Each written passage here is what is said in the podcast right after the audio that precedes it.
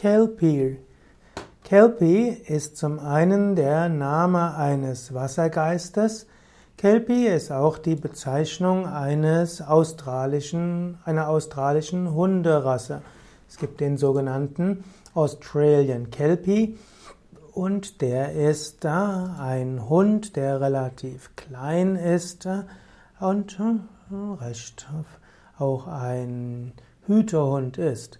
Aber hier soll es etwas mehr um Kelpie gehen, als äh, dass ein Wassergeist, manchmal auch als Wasserdämon bezeichnet. Kelpie spielt eine gewisse Rolle in der britischen Mythologie, in der schottischen Mythologie. Er gehört also zur keltischen Mythologie. Der Kelpie ist, hat die Gestalt eines großen Pferdes, manchmal auch Pferd mit Fischschwanz.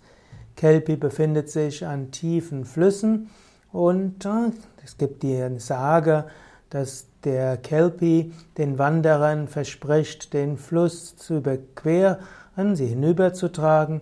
Aber wenn der Kelpie erstmal den Wanderer auf seinem Rücken hat, dann zieht das Pferd oder der Kelpie den Wanderer in die Tiefe und verspeist ihn.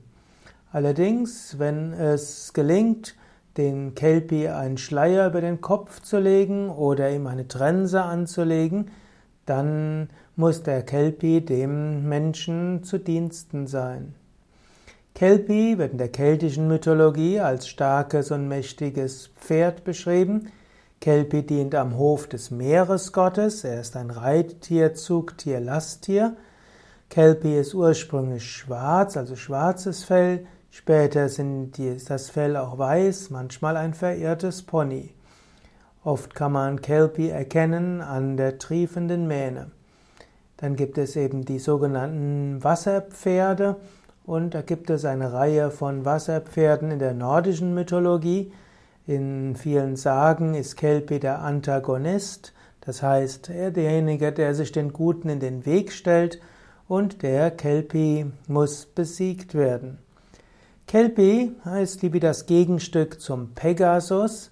Ein Pegasus ist ja ein wunderschönes Tier, ein Tier, das auch fliegen kann, weiß und majestätisch ist.